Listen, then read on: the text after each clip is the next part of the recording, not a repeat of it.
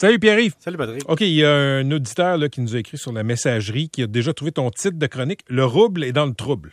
Oh, il y, a un auditeur qui me l'a fait ce matin. Hein. Ah. C'est troublant. Hein? Bon, bon, écoute, bon, tu- écoute, Tu, vas dire que c'est un lieu commun? c'est ça? c'est un lieu commun. euh, En tant que grand fan de jeux de mots, tu comprends, Ouais. Patrick, on les a tous faits depuis ce matin. C'est un lieu commun ski. Oh, oh, excusez, pardon. Euh, on vient, on vient à Poutine. Écoute, lui il a décidé de protéger, évidemment, puis il a réussi de protéger le rouble. Tenté, en tout cas. Ça marche pas très beaucoup, mais ça tenté. Et donc, la première affaire, ce qui est intéressant, c'est de voir, de vouloir bloquer le fait que les résidents convertissent le rouble en d'autres monnaies. On veut forcer les entreprises qui exportent à convertir en rouble une partie des devises. On veut, on a monté le taux directeur, Patrick, de 9,5 à 20% Écoute, j'ai fait un, petit calcul, OK, juste pour montrer l'équivalent au Canada. là. C'est sûr que ça arrivera pas ici, mais si on montait les taux de, de 10,5% comme là-bas, puis tu passais par exemple d'un taux hypothécaire de 1,5% à 12, ben ton paiement mensuel passerait de 1600 pièces à 4130 pièces. Mais, mais ce que, ce que j'ai lu, Pierre-Yves, puis euh, regarde, faudrait, faudrait que je vérifie. Là-bas, sont pareils, là, je comprends. là. mais, mais c'est, si tu as une hypothèque, euh, c'est pas affecté en Russie. C'est pour Non. une nouvelle hypothèque. Je donnais un rapport par ici, parce que je parlais de taux variable ici. Si on monte le taux directeur, tu es automatiquement affecté. Donc, mais ce qui se passe en Russie, c'est une autre game. Mais c'était pour faire le parallèle avec ici. Quand les gens me disent est-ce que ça peut arriver, je dis non pour plusieurs raisons. Un, le coût des fonds des banques est plus contrôlé grâce à la titrisation. Deux, on a une politique monétaire qui tente de contrôler l'inflation. Puis trois, la Banque du Canada, qui est indépendante du gouvernement, voudrait pas faire cracher les trois quarts des familles canadiennes du jour au lendemain. Donc, il y aurait cette logique-là qui s'appliquerait ici. Mais il y a l'affaire qui est intéressante dans ces mesures-là, c'est de voir le parallèle avec le Bitcoin qui a augmenté de 10% et plus aujourd'hui. Et donc, là, tu peux te dire, est-ce que c'est une portion du marché qui dit on spécule que les gens vont se réfugier dans le Bitcoin en Russie et donc on achète du Bitcoin pour profiter de la hausse, ou ce sont des gens en Russie qui sont criminels ou non, ou honnêtes, qui essaient de transférer en Bitcoin leur fortune avant que les mesures s'appliquent? C'est une bonne question. La question est, est-ce que les grandes fortunes de Russie ont été prévenues avant? Hmm. Est-ce qu'elles ont eu la chance de faire des mouvements de, de, de, de, de finances avant?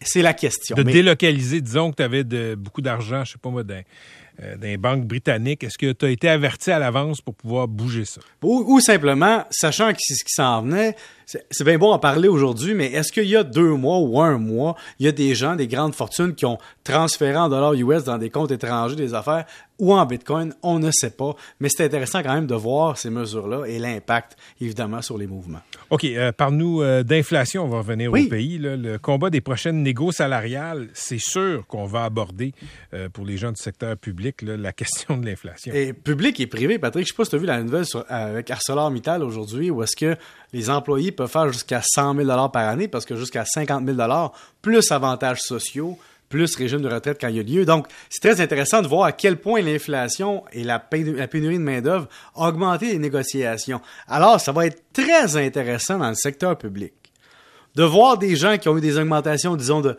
1,5% 1% ou peut-être jusqu'à 2 on ne sait pas leur convention, tout est égal, mais de voir ces gens-là qui vont subir une inflation pendant que présentement, ces personnes ont une convention signée et vivent l'inflation des prochaines années, et après ça, arriver dans la négociation des prochaines années sur 3 ou 5 ans et dire, attention, dans notre dernière convention, on a perdu par rapport à l'inflation, on n'a peut-être pas été augmenté à la hauteur de l'inflation.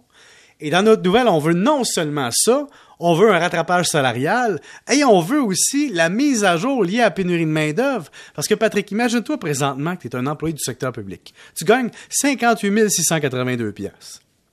Tous tes voisins qui sont dans le marché privé peuvent se déplacer, ils n'ont pas de régime de retraite, ils se déplacent, là, disons, et ils sont bonifiés par les nouveaux employeurs, les employeurs actuels, de montants très importants pour rattraper le fait qu'il y a une pénurie de main-d'œuvre puis il y a une suroffre sur le marché. Et toi, tu es pogné dans l'année 3 d'une convention collective que tu as déjà signé d'avance, que tu allais être augmenté de 1 ou 1,5% ou peut-être une petite indexation prévue d'avance, mais ça accote pas le marché. Et donc, le danger d'un employé de ce type-là, c'est qu'il y a une augmentation drastique des, ra- des rapports de force ailleurs et que toi, tu n'es pas, lorsque c'est le moment, genre maintenant, Hmm. la capacité de négocier. Alors, ça va être dans l'air, ce sera pas drôle.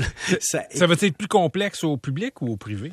euh, au privé, c'est moins complexe. Ben, en fait, c'est le, le défi du public est complexe parce que le privé, les conditions salariales sont des fois plus simples. Il n'y a peut-être pas de prestations déterminées souvent.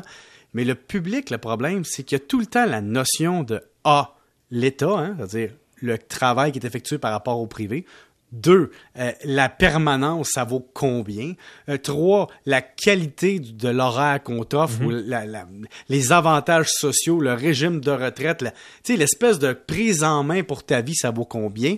Et surtout, dans le public, l'employé a l'incapacité de changer de place parce que la- il peut, là, mais la, la carotte au bout du bâton est trop belle. Alors, le problème, c'est que quand même, si le gouvernement joue, disons, au gros bras, puis confronte la, la- portion syndicale sur la négociation, le gouvernement va se retrouver à dire ça a l'air d'un mauvais employeur de l'externe, ils vont avoir de la misère à recruter des nouveaux employés.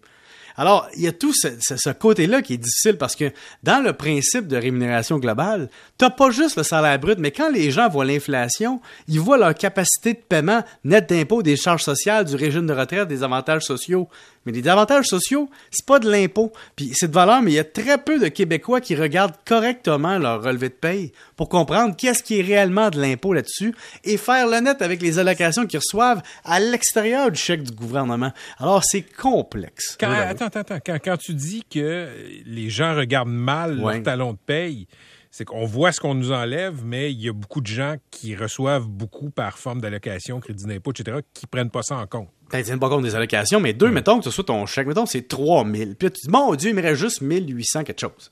Puis tu dis, c'est donc épouvantable, on m'enlève 1200. Mais ce que tu oublies, c'est que là-dessus, il y a le régime des rentes du Québec qui est de l'argent pour toi plus tard. Donc, c'est un régime de retraite. Deux, il y a ton régime de retraite. Trois, il y a la cotisation de ton employeur par-dessus ça qui est payée par l'employeur. Et quatre, tu as tes avantages sociaux du genre euh, assurance vie, assurance invalidité, lunettes, euh. Et tout ça est un coût normal, mais qui est pris sur ton slip de paye ou ton T4, euh, ton relevé de paye, au lieu que tu aies à le payer toi-même au privé à l'extérieur avec ta paye nette. Mais quand tu es un employé, souvent, ce que tu vois, c'est montant brut moins retenu égale montant net, puis le monde dit c'est de l'impôt. Alors que c'est pas ça. Puis quand tu ajoutes les allocations canadiennes pour enfants, puis les allocations famille, puis l'aide à droite et à gauche, puis tu arrives à une réalité qui est le calcul de l'impôt au Québec est mal pensé euh, au niveau de l'employé souvent.